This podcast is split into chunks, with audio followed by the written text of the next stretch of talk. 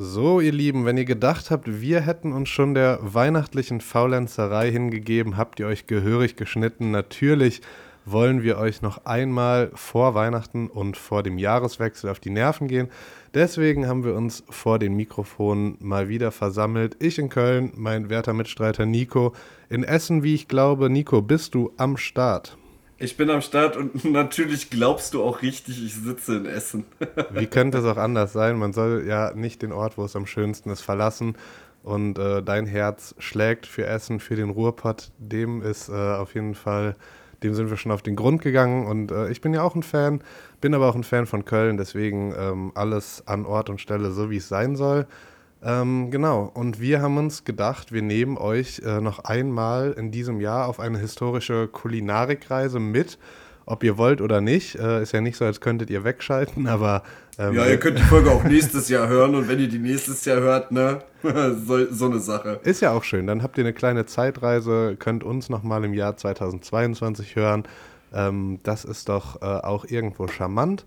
Ähm, genau, und bevor wir in die heutigen Themen eintauchen, die wir vorbereitet haben, gibt es zum Jahresabschluss auch noch mal ein paar News zum Buch. Da hatte ich ja das große, die große Enthüllung gestartet vor, weiß ich nicht, ein paar Wochen und dann aber nicht mehr viel dazu gesagt. Äh, das liegt daran, dass echt noch einiges an Arbeit auf uns zugekommen ist, äh, auch ein bisschen ein paar Dinge, die überrascht haben. Ähm, ist aber ja. natürlich nicht unüblich, denn wir machen das auch zum ersten Mal und äh, dieser Prozess, ein Buch zu veröffentlichen, der ist leider nicht mit dem Schreiben getan, sondern da kommt noch einiges.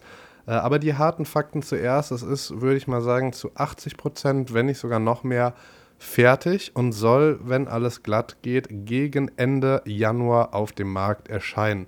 Wir haben versucht oder hätten es natürlich gerne noch vor Weihnachten rausgehauen, ähm, aber das wäre dann qualitativ einfach nicht mehr so geworden, wie wir uns das vorgestellt haben. Und dann dachten wir uns, das ist es nicht wert. Da wollen wir dann lieber im neuen Jahr was Vernünftiges an den Start bringen. Ja, soll ja auch gut werden, ne? Exakt, genau. Es äh, ist eben was, was dann Bestand hat. Und wenn es einmal gedruckt hat, dann kann man es halt auch nicht mehr ändern. Und deswegen soll alles möglichst perfekt sein.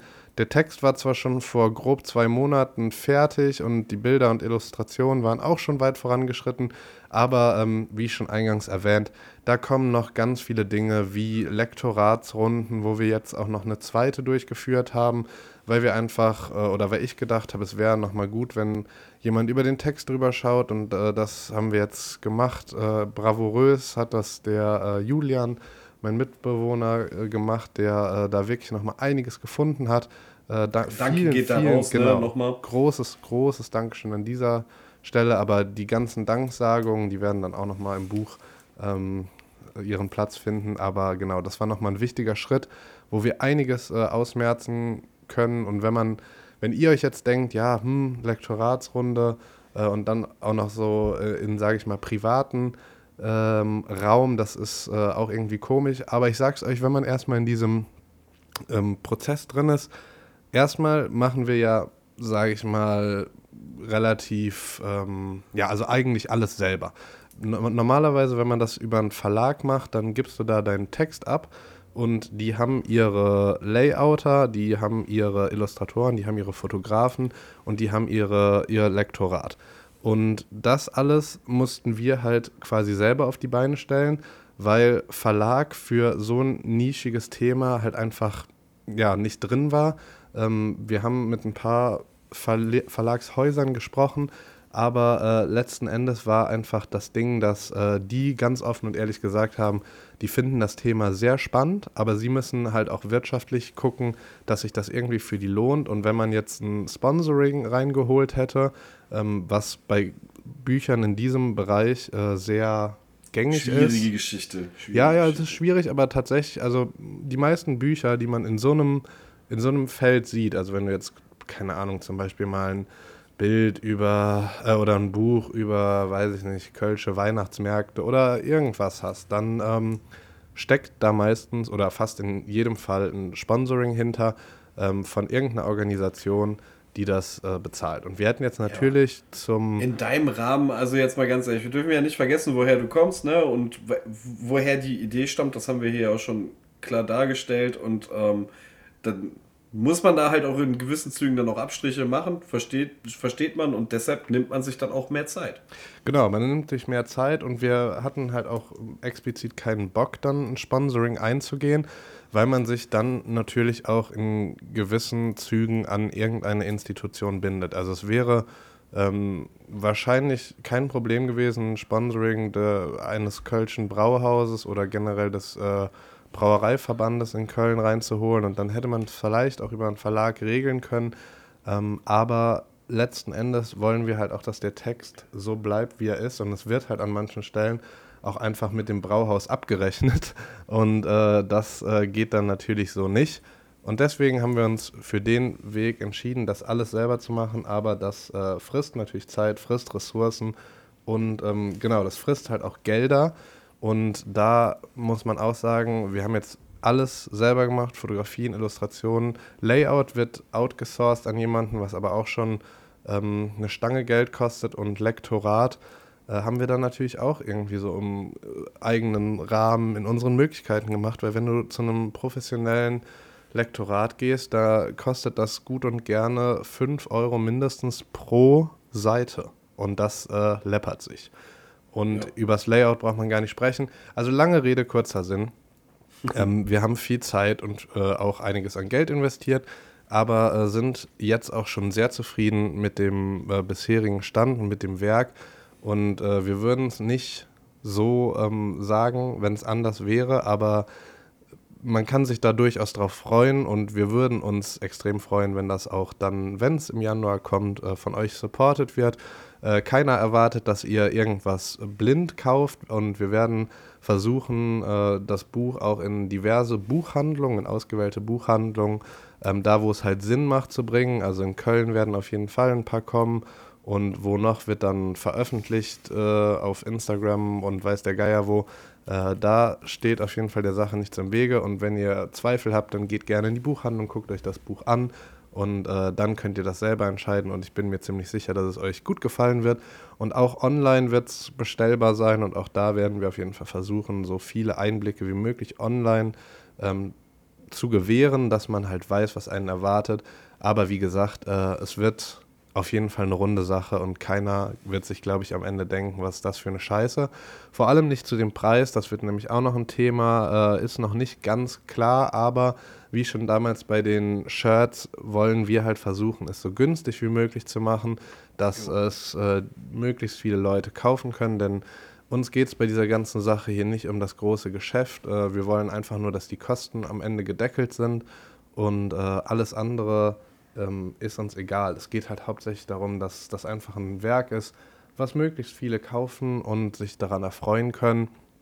Ähm, denn da steckt viel Arbeit drin jetzt mittlerweile über mehr als ein Jahr an wirklich intensiver Arbeit, also nicht mal hier und da, sondern das hat schon Zeit gefressen und ich weiß auch nicht, wann ich nochmal so ein Projekt machen kann, ähm, weil es jetzt gerade halt in mein Leben ganz gut gepasst hat, aber ähm, ich sag mal so, auch wenn es ein Herzensprojekt war und viel Freude bereitet hat, bin ich echt froh, wenn Mitte, Ende Januar das Buch dann auf dem Markt ist und äh, der Teil auf jeden Fall äh, geschafft ist. Oh ja, und das ist eigentlich alles, was wir zum jetzigen Zeitpunkt noch äh, sagen wollten. Und in der ersten Episode im neuen Jahr bin ich mir sicher, wird es auch noch mal einige Informationen auch ähm, wie man da dran kommen kann. Jetzt habe ich ja schon mal so ein bisschen mit Buchhandlungen online und so.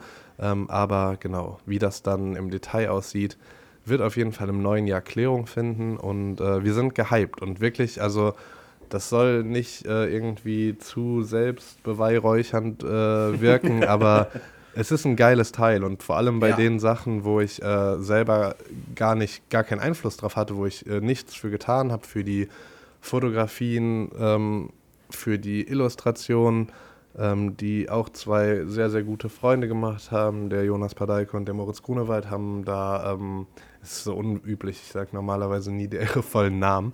Ähm, aber Props müssen da rausgehen. Die haben da tolle Arbeit geleistet und ähm, da kann man sich wirklich drauf freuen. Also allein deswegen für Fotografien und Illustrationen lohnt es sich schon, das zu kaufen? Und was man dann von meinem Text hält, das ist die nächste Frage, aber die können dann im Januar hoffentlich viele von euch beantworten.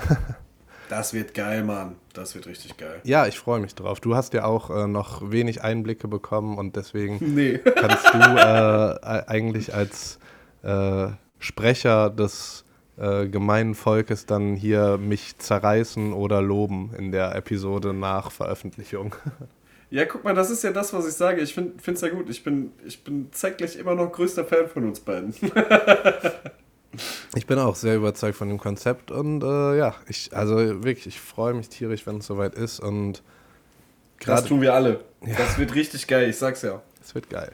Ähm, aber ja, jetzt haben wir schon zehn Minuten nur über äh, Buchveröffentlichungen und so und nichts zum Thema. Wenn wir jetzt nicht schon alle Hörerinnen und Hörer verloren haben, dann äh, wollen wir doch jetzt auch noch äh, was. Einmal laut schreien, dann wecken wir. Einmal laut schreien, ja. Wir wollen was zum, zum Thema dieses Podcasts natürlich auch beitragen. Und ähm, da wir jetzt so kurz vor Weihnachten sind und ich nachgesehen habe, wir letztes Jahr gar keine Episode zur Weihnachtszeit gemacht haben, da war die letzte Episode Mitte Dezember, die grüne Fee, wo wir über Absinth gesprochen haben. Und dann kam erst Echt? im neuen Jahr wieder was. Ja, stimmt, im neuen Jahr haben wir dann über Plätze und so. Genau, im ne? Nachhinein. Mhm. mhm. Und deswegen an dieser Stelle mal ein bisschen was Weihnachtliches, nämlich die Geschichte des Weihnachtsessens äh, in der ganzen Welt, global quasi gedacht, ähm, wie es überhaupt dazu gekommen ist. Denn Essen und Trinken sind besonders im Erwachsenenalter, wenn es nicht mehr so zentral um Geschenke geht, glaube ich, die wichtigsten Elemente der Weihnachtszeit, zumindest oh, für ja. mich. Und den ganzen Dezember schlägt man sich schon den Bauch mit äh, selbstgebackenen Keksen, winterlichen Gerichten und den ganzen Leckereien vom Weihnachtsmarkt voll. Und das alles, äh, das Grand Final stellt dann natürlich am Ende das Weihnachtsessen selbst dar. Ja, das, das Weihnachtsschlemmen. Das Weihnachtsschlemmen, was äh, sich ja auch in manchen Fällen über drei Abende oder drei Tage zieht. Also Heiligabend, erste Weihnachten, zweite Weihnachten. Ähm, und da kommt schon einiges zusammen. Und da steckt natürlich auch eine gewisse Tradition hinter. Und die ist laut meiner Recherche, also ich war selber überrascht, auf jeden Fall älter, als man vielleicht vermuten würde. Denn schon zum Ende der Jungsteinzeit, also circa 2000 Jahre vor Christus, äh, versammelten sich bereits die ersten Kulturkreise für äh, weihnachtliche Festmäler, damals aber unter noch einem etwas anderen, unter anderen Beweggründen, nämlich zur Wintersonnenwende, die aber halt auch äh, Mitte, Ende Dezember ähm, Einzug hält. Und da hat man dann damals äh, sich getroffen und ähm, große Mengen an Schweine und Lammfleisch und alles, was gut war, getrocknete Früchte und alles Mögliche aufgetischt. Und äh, ja, hätte man vielleicht so auf den ersten äh, Gedanken gar nicht drauf kommen können, aber weil ich das selber auch natürlich, also meistens bleibt ihr ja als Hörerinnen und Hörer ähm, bei der Recherche außen vor, sondern kriegt dann nur die Fakten vorgesetzt. Aber ich dachte, hier lohnt es sich dann auch mal einen Einblick in den Weg dahin, also wie Archäologen und Historiker äh, überhaupt sowas bestimmen zu geben. Ähm, und das ist in dem Fall, geht es über die ähm, geht es über das britische Stonehenge, also dieses Steindenkmal, denke ich, ist den meisten ein Begriff. Ähm, und da hat man eine Menge Tierknochen gefunden, die alle aus derselben Zeit ähm, stammen. Und über diese Tierknochen und über die Bestimmung im Endeffekt von, von wann die sind, konnte man dann halt ausmachen, dass es auf jeden Fall Tiere sind, die in diesem Zeitraum geschlachtet worden sind. Und dann könnt, konnte ja. man halt erkennen, dass äh, es eigentlich von der Qualität des Fleisches, und das war halt den Menschen auch damals schon bewusst, wäre es besser gewesen, sie früher zu schlachten, aber man hat halt extra auf diesen Zeitpunkt gewartet, sodass äh, man halt aus äh, der historischen Perspektive sagen konnte, dass es halt für irgendeinen bestimmten Anlass war, auf den man gewartet hat. Und dann noch sehr interessant ist, dass man halt an vielen der Knochen Fleischreste festgestellt hat, was normalerweise zu dieser Zeit niemand zugelassen hätte, wenn es nicht Fleisch in Hülle und Fülle gegeben hätte, was halt zu diesem Anlass dann der Fall war. Weil normalerweise, wenn da mal ein Tier für 50 Leute geschlachtet wurde, dann Ja, haben die dann alles verwertet. Genau, dann haben die die Knochen bis aufs äh, letzte bisschen abgenagt. Ähm, aber dass da halt eben Fleischreste noch dran waren, die man feststellen konnte, gibt darüber dann Aufschluss. Und das äh, fand ich sehr interessant, deswegen dachte ich, bringe ich das mal hier noch mit rein. Und ja, die nächste Epoche, die äh, für das Weihnachtsessen eine Rolle spielt, ist uns eine sehr bekannte, man kann fast sagen, täglich grüßen die Römer, die uns eigentlich äh, in jeder Episode beehren. Und deren Weihnachtsfeierlichkeiten waren auf jeden Fall schon deutlich ausufernder als äh, die in der Jungsteinzeit. Und da ging es ganz schön zur Sache über eine ganze Woche fast. Ähm, es handelte sich bei dem Fest dann auch immer noch nicht um Weihnachten unter dem Anlass, wie wir es heute feiern, aber eben um die Saturnalien, äh, ein Fest zu Ehren des römischen Gottes des Ackerbaus und der Aussaat, Saturn. Und genau, die haben auch in diesem Zeitraum stattgefunden. Klingt jetzt ein bisschen Erntedankfestmäßig, aber war schon eher unter diesem weihnachtlichen ähm, Gesichtspunkt, kann man sagen. Und ja, wie es bei den Römern üblich war, ging es halt an diesen Feiertagen ordentlich zur Sache. Und die normalerweise relativ strikte Verhaltensweise, die man da an den Tag legen musste im alten Rom, äh, die konnte man getrost hinter sich lassen und den inneren Punk befreien und äh, ja, ausgiebig futtern, trinken und halt krass feiern. Äh, lustigerweise soll es auch in der Zeit schon Trinkspiele gegeben haben, die an diesen Saturnalien abgehalten wurden. Konnte ich jetzt Nein, leider jetzt nicht heraus. Ernst? Ja, ja, ich konnte leider nicht herausfinden, welche, aber äh, da habe ich Erstmal eine ordentliche Runde Flunkyball bei den Römern Ja, zum aber- Feiern. irgendwie so Bierpong, Flunkyball, wer weiß. Dreiermann. Aber das ist auf jeden Fall ein Thema fürs, äh, für die äh, erste oder zweite Episode im neuen Jahr. Finde ich sehr spannend. Die Geschichte der Trinkspiele ähm, kann man jetzt schon mal vormerken. Oh. Hausaufgaben für uns. Da weiß man ja, wie gewissenhaft wir sind. Ja, sehr gewissen. Genau. Und dann, was äh, noch bei diesen Saturnalien sehr interessant ist, dass äh, die Sklaven an diesen Tagen sehr gut behandelt wurden. Ähm, nämlich anders als sonst durften die äh, dieser Tage dann relaxen und auch gute Dinge essen und wurden sogar bisweilen von den eigenen Herren bedient, was sonst halt undenkbar gewesen wäre, aber wahrscheinlich auch einfach unter diesem Charakter was zurückgeben ähm, etc. hat man an den Tagen dann den Sklaven für all die äh, Schuftereien und sonst die ungerechte Behandlung wahrscheinlich mal Ich wollte gerade sagen, so ein, ein Tag im Jahr, wo es dann halt keine Peitschenhiebe gibt. Super. Ja, so ungefähr. Ähm, aber naja, besser als nichts, besser als es Ja, gibt ja, Tage klar. nicht. Und so war das dann bei den äh, alten Römern, die da auf jeden Fall schon sehr prägend waren. Dann machen wir wieder einen großen Sprung, wie eigentlich immer, ins äh, Mittelalter.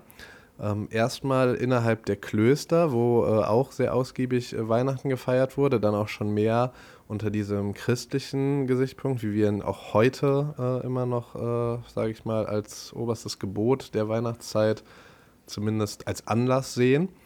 Und genau, den Mönchen, die in diesen Klost Klöstern lebten, war es natürlich das ganze Jahr über sonst auch versagt, jetzt besonders gute Sachen zu essen. Es ging halt einfach nur ums äh, Überleben und dass man da halt ja, das nimmt, was da ist, aber halt nicht äh, in großen Massen und Mengen schlemmt und sich zu gut gehen lässt, denn das ist ja immer noch ein ja, klösterliches, zurückhaltendes Leben. Doch an den Weihnachtstagen durfte halt eben reingehauen werden. Und äh, interessanterweise durfte an diesen Tagen ähm, durften Gewürze verwendet werden. Und das war halt sonst in den Klöstern Unding. Ähm, die, die Speisen wurden einfach so genommen, wie sie halt waren. Und ähm, an den Weihnachtstagen wurde dann halt auch mal das Salz und der Pfeffer ausgepackt und da durfte Pulle dann, Maggi auf dem Tisch. ja, genau, da durfte alles dann ein bisschen besser schmecken und das schmeckte den Mönchen anscheinend auch sehr gut, denn im Durchschnitt aßen äh, sie an diesen Tagen so circa 7000 Kalorien pro Tag. Uff. Also ungefähr so, wie das auch heute an den Weihnachtstagen äh, aussieht. Also zumindest bei mir ist das an manchen Tagen so. Ähm, genau, und es wurde Ah, natürlich. das toppen war. Ja, oder? Also ich manchmal, wenn man schon morgens, also gerade so am ersten, zweiten Weihnachtstag, wenn man schon morgens mit den Resten vom Vortag anfängt. Ich wollte gerade sagen, wenn du dir so eine Scheibe Braten auf dein Frühstücksbrötchen drauflegst, dekadent, aber gut. Also wir können es ja mal äh, versuchen, im neuen Jahr in der nächsten Episode dann mal äh, zusammenzurechnen, was wir da über, über, die Weihnachtstage, alles gut, was wir da über die Weihnachtstage äh, angesammelt haben. Ja, aber auf jeden Fall kommen diese Kalorien äh, natürlich nicht nur von Essen, sondern es wurde auch ausgiebig gezecht, wie das in den Klöstern übrig war. Und deswegen wurden vorab die feinsten Weine aus Frankreich importiert und viel Bier gebraut. Und äh, ja, man hat sich einfach gut gehen lassen und das äh, Essen war genauso wichtig wie das Trinken. Außerhalb der Klöster feierten die normalen Menschen etwas sparsamer. Es gab zwar auch bei den meisten dann eine Art von Fleisch, äh, aber dazu halt viel Brot, dass man auch satt wurde und halt auch viel Bier. Und in den Burgen und Schlössern ging es äh, dafür dann deutlich extravaganter zu und man aß wirklich das Exotischste, äh, wo man drankommen konnte, egal ob das jetzt sonderlich lecker war, aber man wollte einfach auf den Putz hauen. Deswegen gab es da Speisen wie zum Beispiel Wildschweinkopf gefüllt mit Speck und Kartoffeln oder, was? oder was mir auch sehr gut äh, gefällt, am Spieß gerösteter Pfau. Also keine Und das Ahnung. würde ich probieren, muss ich. Wobei, nein, das, das nehme ich zurück die Aussage. Ich glaube, der Pfau ist artengeschützt, oder? Hm. Ich weiß es nicht, aber er ist auf jeden Fall, äh, ja, man kann nicht sagen zu schön zum Essen, weil ansonsten könnte man das über jedes Tier sagen. Ähm, aber es ist kurios. So viel kann man auf jeden Fall sagen. Ja, auf jeden Fall. Ähm, genau, und in den darauffolgenden Jahren blieb es dann eigentlich ähnlich. Ähm, die Festmale der Wohlhabenden wurden immer üppiger und man ließ sich auch äh, weiterhin bei der Exotik nicht lumpen, sodass auch Dinge wie Taubenauflauf und alles Mögliche auf den Tisch kamen. Irgendwann kamen dann Dinge, die auch heute noch sehr populär sind, zum Beispiel Forelle Blau kennt man, Truthahn kennt man, Gänsebrust äh, und Gänsekeulen, Spanferkel, das sind alles Dinge, die auch heute noch äh, in manchen Fällen auf den Tisch kommen. Ja. Aber es, besonders in Deutschland, also das äh, ist so, was das ganze Weihnachtsessen angeht, ist die Geschichte dahingehend äh, überwiegend über Großbritannien etc. nachzuvollziehen. Ähm, außer eine Sache, die sehr, sehr deutsch ist und die, denke ich mal, auch den meisten Zuhörerinnen und Zuhörern da draußen äh, ein Begriff sein wird, nämlich der berühmt-berüchtigte Kartoffelsalat mit Würstchen. Ähm, jeder kennt es, jeder hat es vielleicht auch schon mal zu Weihnachten. Äh. Ja ich will dir jetzt nicht zu viel vorwegnehmen, ne? Bevor ja, du jetzt komplett okay. enraged gehst, was, was Essenstraditionen angeht, ne? Aber haben wir da nicht sogar schon mal drüber gesprochen? Über Kartoffelsalat mit Würstchen, ja, hatten wir schon ja. mal äh, mit drin. Vielleicht auch an Weihnachten oder halt in der. Wir hatten auch, glaube ich, eine Kartoffelsalat-Folge. Ja, und da haben wir auch über, über den Weihnachtsshit gesprochen, oder nicht? Das, äh, ja, ich, ich, ich, glaube schon, ich erinnere mich. Ich habe da eh nur einen Satz zu, also mach dir keine okay, Sorgen. Okay, gut. Ähm, nämlich, dass der äh, dann im Rahmen der zweiten Fastenzeit, die äh, bis zum Anfang des 20. Jahrhunderts in Deutschland noch sehr populär war, die nämlich von Mitte November bis zum 25.12. geht, ähm, Anwendung fand, weil eben der 24., das ist Heiligabend, der Tag, an dem der Kartoffelsalat mit den Würstchen meistens auf den Tisch kommt, ähm, der lag eben noch in dieser Fastenzeit. Äh, deswegen hat man sich da auf äh, die gute alte Kartoffel verlassen und wenn man das Geld hatte, hat man das dann noch mit äh, Würstchen angerichtet, den Kartoffelsalat oder eben wie man die Kartoffel zubereitet hat. Und ab dem 25. durfte man sich dann auch ein bisschen ähm, besser gehen lassen.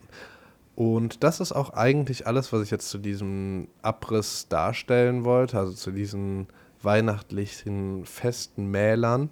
Ähm, genau, und wie du schon sagtest, den Kartoffelsalat hatten wir schon und ich hatte das auch so ein bisschen im Kopf, aber ähm, wenn man ja, so ich, ich hatte gerade so einen richtigen Flashback, so, weißt du, so richtig so, hey, da haben wir doch schon mal drüber gesprochen, oder? Ja, definitiv. So. Das hatte ich auch noch im Kopf, aber in, äh, in dem Kontext dachte ich, äh, muss es nochmal kurz zur Sprache kommen. Ja, klar. Und das, das war es ja auch schon. Und da äh, übergebe ich gerne schon an dich. Ja, danke sehr. Also es ist äh, eine Erleuchtung gewesen. Dass, also ich finde es schon wieder krass, dass sowas so früh angefangen hat. Ähm, ich muss dazu sagen, bei dem, was ich dir, euch gleich noch so erzählen werde, hätte ich den Bogen auch sehr weit spannen können. Aber ähm, ja wir so. wollen den Bogen auch nicht überspannen mhm. für die, die heutige Folgenlänge. Deshalb habe ich mich halt, äh, versuche ich mich heute ein bisschen kurz zu fassen. Was wieder witzig ist, weil ich habe ja gesagt, ich nehme auch so das Thema, ähm, was an den Schluss passt. Ähm, ich habe heute den Absacker für euch, was auch ein Hm. ähm, gutes Buch vom, vom werten Gunnar Krupp von den Raketenbohnen ist. Äh, kleine Schleichwerbung, obwohl wir da gar, gar nichts für kriegen, aber finde ich Das, wirklich das darf man ruhig machen. Ähm, muss, kann ich empfehlen. Ja, ich habe den Absacker, weil ich habe wirklich jetzt in letzter Zeit des Öfteren mich auf äh, Veranstaltungen rumgetrieben, wie Geburtstagen, Einweihungsfeiern, äh, sonstige Sachen. Äh, äh, auch Festivals, Weihnachtsfeiern, ist ja jetzt so Jahresende, zwischenzeitlich passieren ja solche Sachen noch.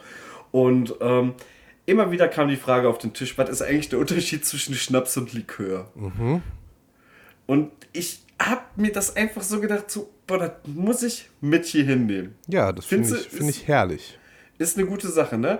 So, ich möchte jetzt einmal kurz, no Spoiler oder so, damit ihr euch nicht zu, zu sehr freut. Ich habe jetzt nicht die Geschichte des Likörs ähm, abgerissen. Ihr könnt euch vielleicht nochmal die Folge zum Thema Kräuterlikör anhören, wenn ihr Bock habt.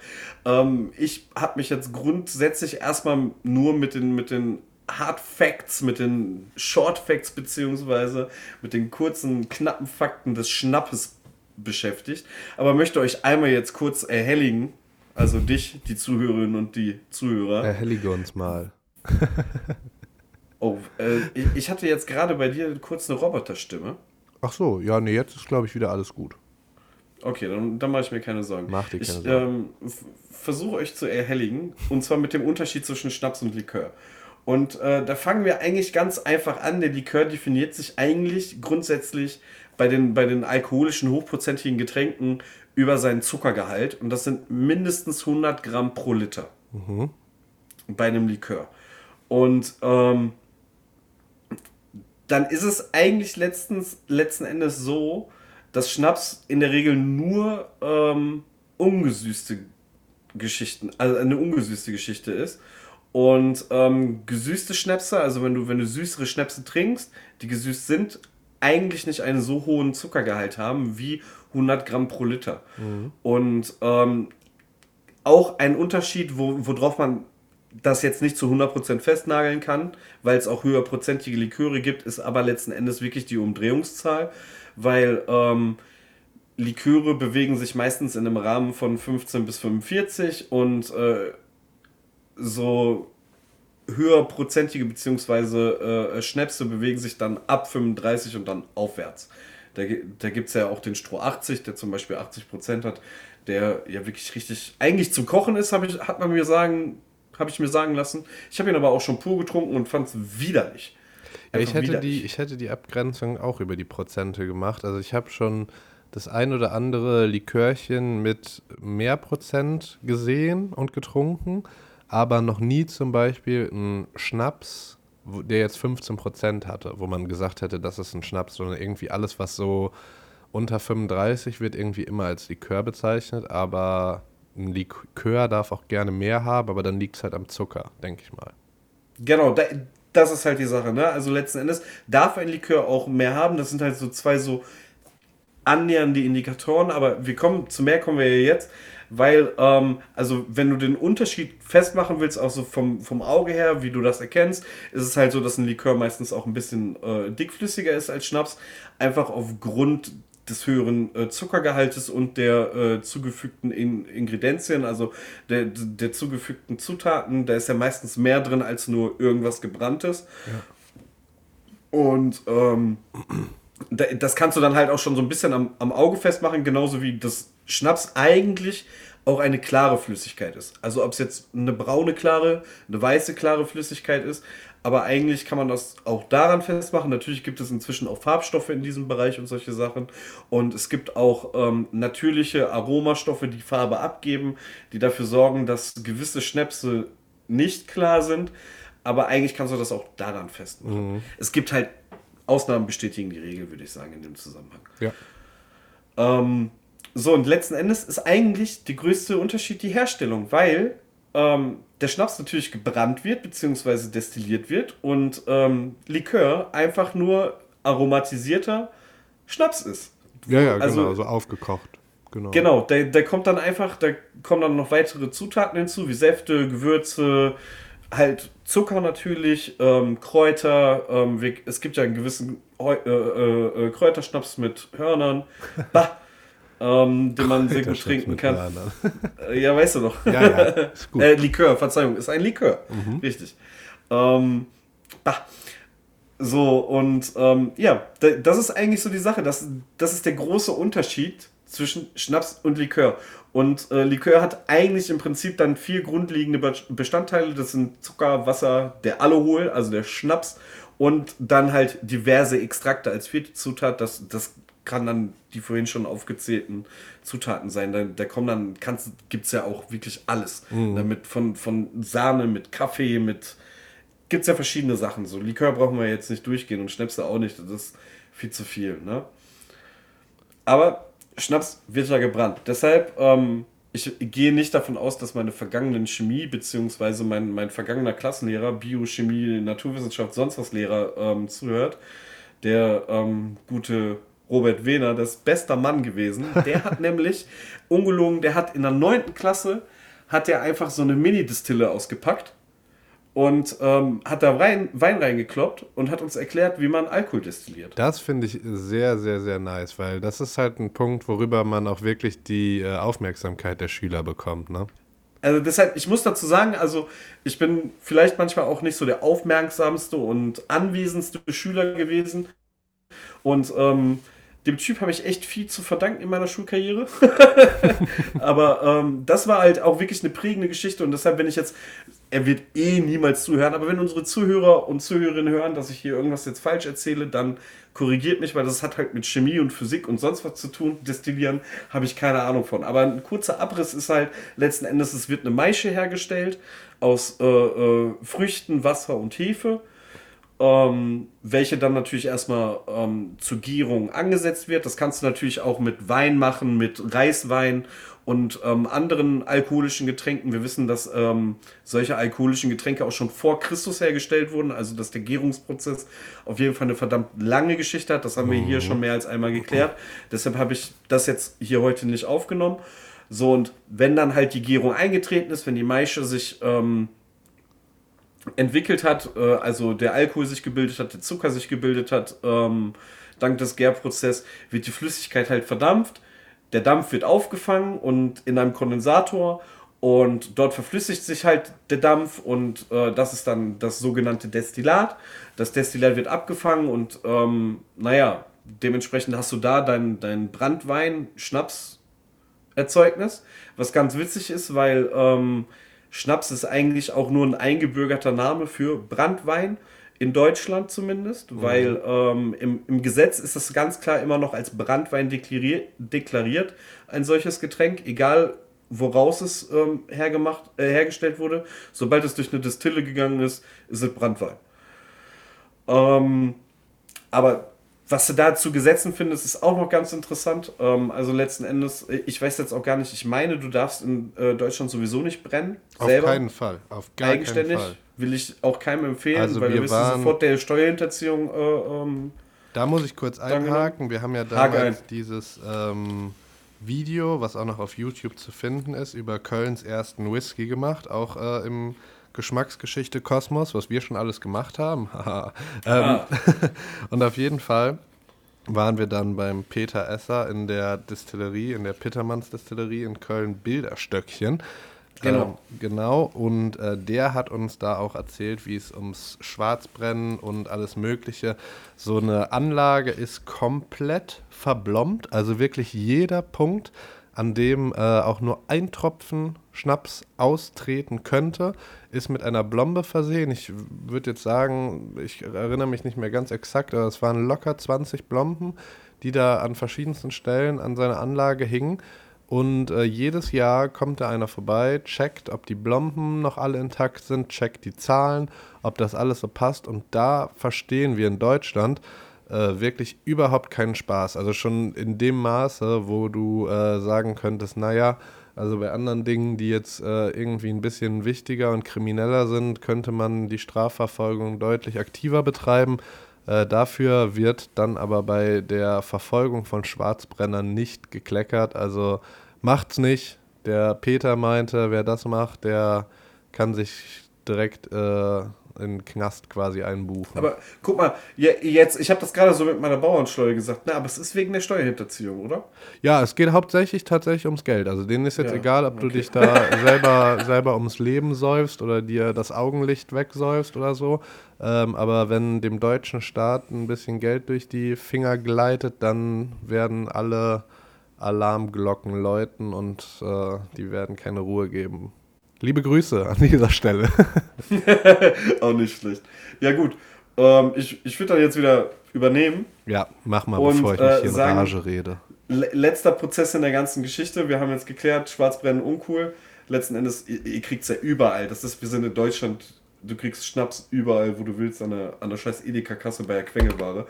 Ähm, letzter Schritt wäre jetzt, wenn wir jetzt Likör haben möchten, können wir dieses Brandweinerzeugnis oder sonst was, wie man das dann, also den Schnaps, ähm, können wir dann noch aromatisieren mit den vorhin schon genannten Zutaten und dafür sorgen, dass es das wird, was wir haben wollen.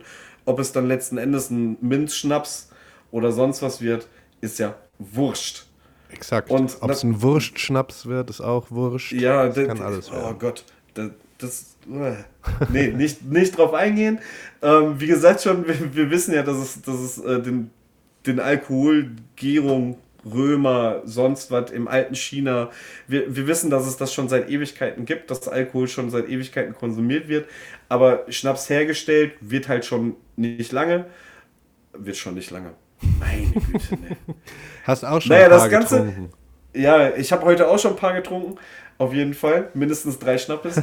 ähm, das Ganze begann auf jeden Fall äh, im Jahre ähm, 1167. Ähm, da ist nämlich der ähm, Magister Salernus hinter das Geheimnis der Destillation gestiegen und hat mit einfachsten Mitteln ähm, Wein, also das erste Brandweinerzeugnis im Prinzip, hergestellt. Aber das war halt noch nicht so das Ding. So, und da ist das halt auch noch so im Prinzip im, im ähm, Kirchen- und Universitätsrahmen so als, als äh, Heilmittel genutzt worden. Mhm. Ne, da, da war Alkohol halt noch ähm, Medizin. So, und die wirkliche Geburtsstunde des Brandweins, unseres Schnaps, ähm, hat dann ähm, stattgefunden ähm, 1000 180 und da hat nämlich der ähm, da hat nämlich die Kirche das Ganze vorangetrieben. Genau. Verzeihung, ich habe mich gerade ein bisschen verhaspelt ja, und mit der Zeit verrutscht. Jetzt mir Peinlichkeiten. Naja, da hat die Kirche das Ganze vorangetrieben und der richtige Start, weil damals war es wirklich schwer und wie gesagt, die, dann hat das in den, in den Klostern richtig eingeschlagen, dass, dass da wirklich äh, ähm, eine Produktion stattgefunden hat, wenn man das äh, so nennen darf.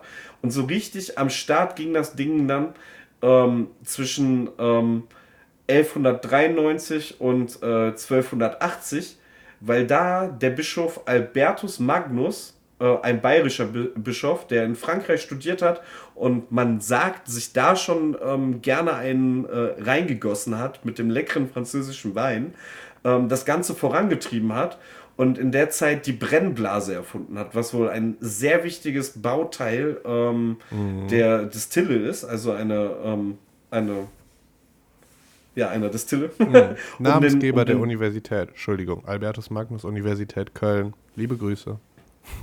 Ehrenmann. Danke an ihn. Ähm, was, wo ein wichtiger Bestandteil ähm, der Distille war, um den Dampf schon zu sammeln, um ähm, auch viel mehr des Dampfes zu sammeln, damit weniger abhanden geht, um dann mehr von dem äh, Destillat als Erzeugnis im Nachhinein dabei rauszukriegen. Und ähm, damals war es halt auch schon so, dass es dann so dazu kam, dass Wurzeln, Knollen oder auch Korn zur Destillation genutzt wurden, beziehungsweise damit eine Maische angesetzt wurde mit Hefe und Wasser und äh, dieses, das, die gegorene Flüssigkeit äh, dementsprechend dann destilliert wurde. Und ähm, mit diesem Schritt ist es auch gewesen, dass die äh, Leute dann auch in den Genuss gekommen sind und es nicht mehr als Medizin konsumiert wurde, sondern dass die armen Leute ihre Sorgen darin ertrunken haben und die Reichen damit am Feiern waren. Also wie heute. Also es ist schon so. Mit, ja, ungefähr wirklich wie, wie heute. Naja, heute trinken auch reiche Leute ihre Sorgen da drin und arme Leute feiern mit Alkohol. Also ich würde sagen, das ist tagesformabhängig. Das ist so, das ist so. Ich muss mich gerade noch, bevor du weitermachst, korrigieren, weil die, die Uni heißt gar nicht Albertus Magnus Uni, sehr peinlich, weil ich da selber noch eingeschrieben bin, sondern nur der Platz davor heißt so. Die Uni heißt so. einfach Uni zu Köln. Ja, musste ich sagen, bevor ich hier gelünscht und exmatrikuliert werde, jetzt bitte wieder. Okay, gut. Boah, huh. Oh, gut, dass wir das richtig gestellt haben. Nicht, dass da direkt so irgendwie ein Mob mit Fackeln vor deiner Tür steht. Ich glaube, es wäre so gekommen. Puh, Glück gehabt. Ja, dann ähm, weiter geht's im, im Programm. Ähm, 1507 wurde dann der erste äh, Kornbrandwein in Nordhausen, Thüringen produziert. Ah, okay.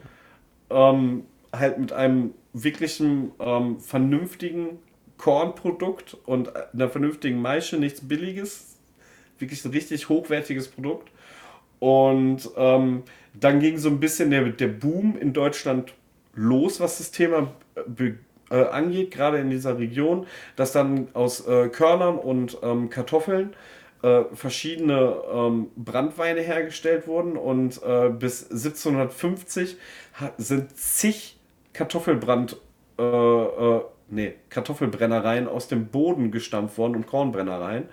Und ähm, das innerhalb von Deutschland. Also das ist wirklich, das hat einen richtigen Boom ausgelöst, weil es einfach für die Deutschen verfügbar war und ähm, einfach herzustellen. Und 1817 ist dann in Berlin-Weißensee vom guten jo Johann Henrich Leberecht Pistorius ähm, ein, ein, eine Destillation, eine vernünftige Distille entwickelt worden, mit der man Alkohol von einem Alkoholproz äh, äh Alkoholgehalt von 60 bis 80 Prozent herstellen konnte. Mhm. Ähm, was dann letzten Endes halt auch die Massenproduktion äh, losgetreten hat. Also er hat das, hat das Ding zum Patent angemeldet ähm, und hat sich damit reich und dumm und dämlich verdient und hat das Ding vertickt. Und ähm, das ging dann, damit ging es dann los. Und so ist dann halt auch irgendwann sind die Leute auf die Idee gekommen, Likör draus zu machen. Aber die Geschichte des Likörs ist nochmal was anderes. Ist was anderes. So, das ist ein kurzer Abriss zum Schnaps gewesen. Ja, sehr schön. Also ich habe auf jeden Fall mir an manchen Stellen, so Magister Salernus und so, äh, habe ich mir gedacht, das hatten wir auch schon. Ich glaube, wir kommen langsam an einen Punkt, wo wir immer wieder Sachen, äh, sage ich mal, die uns begegnet, die uns schon begegnet sind, nochmal aufkommen. Aber ähm, das ist ja nicht schlimm, denn genauso wie uns da teilweise schon das Gedächtnis ein bisschen trüb wird, wird es wahrscheinlich auch euch da draußen ergehen. Ähm, aber vieles war auch neu und äh, ich fand es sehr interessant. Und ich finde es gut, dass wir uns heute beide ein bisschen in der Vergangenheit verloren haben. Und äh, ja, ist doch schön. Ja, Felix, ich möchte jetzt richtig gemein sein, ne? Bitte. Und liebe Zuhörerinnen und Zuhörer, falls ihr noch nicht eingeschlafen seid, hört mir einmal kurz zu. Oh Gott. Natürlich reden wir hier immer wieder gerne spaßhaft über den Konsum von Alkohol. Uns ist aber auch klar, dass Alkohol nicht nur Spaß bedeutet und nicht nur feiern und natürlich hat das viel zur Geschichte beigetragen und das haben wir auch schon gesagt, das ist eine Begleit Begleitsache. Ich möchte nur einmal kurz darauf hinweisen, ey, Alkoholkonsum kann auch zu Sucht, Abhängigkeit und sonst was führen, ist ein ganz großes Problem in unserer Gesellschaft. In unserer Gesellschaft wird es leider Gottes ein bisschen glorifiziert und ich, ich hoffe, du gehst da jetzt mit mir, Felix. Ja, ja absolut, absolut ey, Leute, zeigt da Verantwortung auf jeden Fall. Ne? Ihr wisst, Umdrehung heißt nicht alles. Alkoholvolumen brauche ich euch nicht erklären, was das bedeutet. Aber ey, wenn ihr irgendwie mit jemandem Kontakt habt, wo ihr denkt, der hat Sucht, sonst was, wendet euch an euren Hausarzt, an die örtliche Suchthilfe, kennt dein Limit, sonst was. Da gibt es ganz viele Möglichkeiten. Passt euch auf und passt aufeinander auf. Das will ich einfach nochmal so gesagt haben, wenn wir hier so über Schnaps und so reden. Wir reden so oft über Alkohol. Das ist für uns spaßhaft, ja, und ich, wir haben unsere Laster. das ist jetzt, ne? Ja. Aber wollte ich einfach noch gesagt haben zu dem Thema. Ne? Muss einfach sein. Ne? Also wirklich, wenn ihr irgendwie jemanden kennt oder selber denkt, hm, vielleicht läuft es bei mir gerade aus Grenzen. Es gibt ganz viele Möglichkeiten. Die Caritas bietet Hilfe an, der Deut äh, das Deutsche, Deutsche Rote Kreuz. Ähm, auch Psychiatrien können euch Sel Selbsthilfegruppen empfehlen, Krankenhäuser. Es gibt ganz viele Anlaufstellen. So, ja, und ihr seid nicht alleine. Die, ne? die also Hintergründe. So die Hintergründe spielen natürlich auch immer eine Rolle. Also wir reden ja hier oft über den ähm, spaßigen äh, Teil von Alkoholkonsum auf Feiern oder Festivals und so. Aber da gibt es natürlich auch noch äh, eine ganz andere Seite, nämlich den Teil der, des Alkoholkonsums, wo man sich, äh, wo man versucht halt, wie wir schon auch eben erwähnt haben, Sorgen darin zu ertränken oder andere Dinge und das ähm, hat eigentlich noch nie jemandem wirklich was gebracht und da ähm, auch wenn das natürlich leichter hergesagt ist, äh, wenn man selber das Gefühl hat, dass man da was versucht äh, zu ertränken oder weiß ich nicht was oder jemanden kennt, der, bei dem man das vermutet, dann da auf jeden Fall vorstellig werden und versuchen zu helfen. Und ähm, genau, das ist auf ist jeden so. Fall, besonders jetzt so in den Weihnachtszeiten ist das ja auch oft ein Ding. Ähm, ja, und ansonsten sind wir natürlich äh, immer noch, also wir trinken Alkohol und wir gehen damit, denke ich mal, verantwortungsvoll um, also zumindest. Ey, es ist ganz ehrlich, wie gesagt, es ist gar nicht da, da, will ich überhaupt nicht drüber sprechen, das ist ja überhaupt nicht schlimm, ne? Ich will einfach nur darüber sprechen, es sind 7,9 Millionen Pipapo Menschen in Deutschland von 18 bis 64, die schädlichen Konsum betreiben und das ist nur das Offizielle vom, vom ähm, Bundesgesundheitsministerium. Mhm.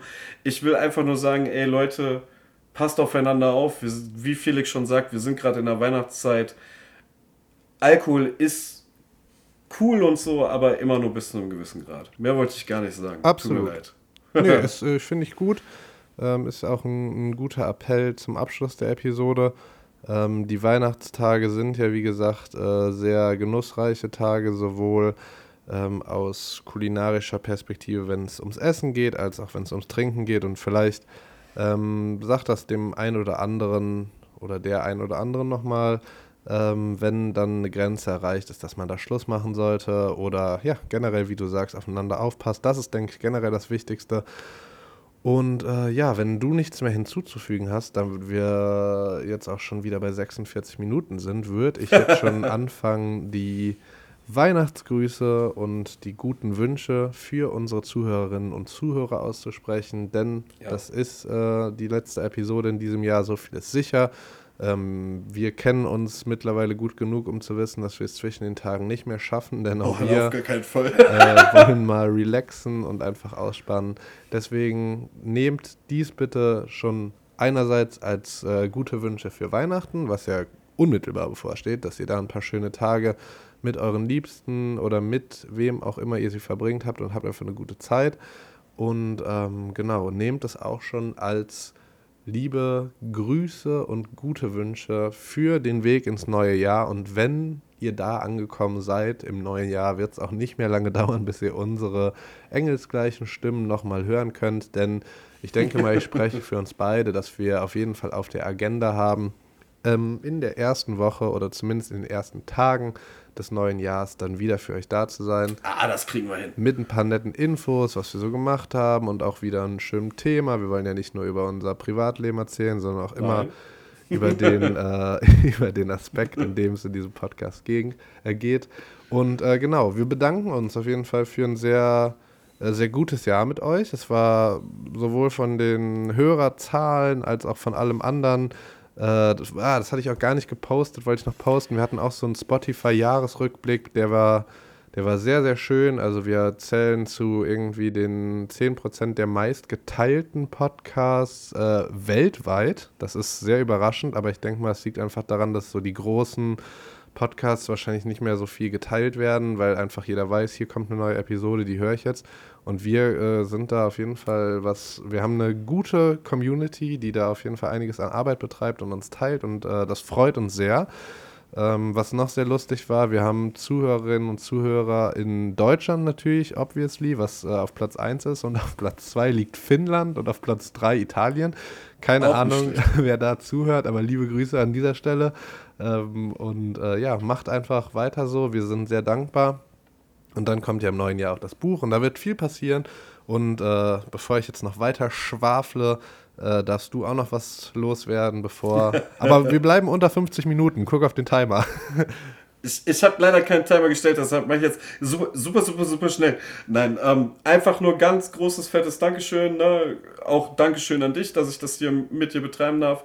Ich freue mich auf ein weiteres Jahr Geschmacksgeschichte mit allen und ähm, wir hören uns im, im nächsten Jahr wieder. Genau, gehabt euch wohl, ihr Lieben, bleibt gesund. Tschüss.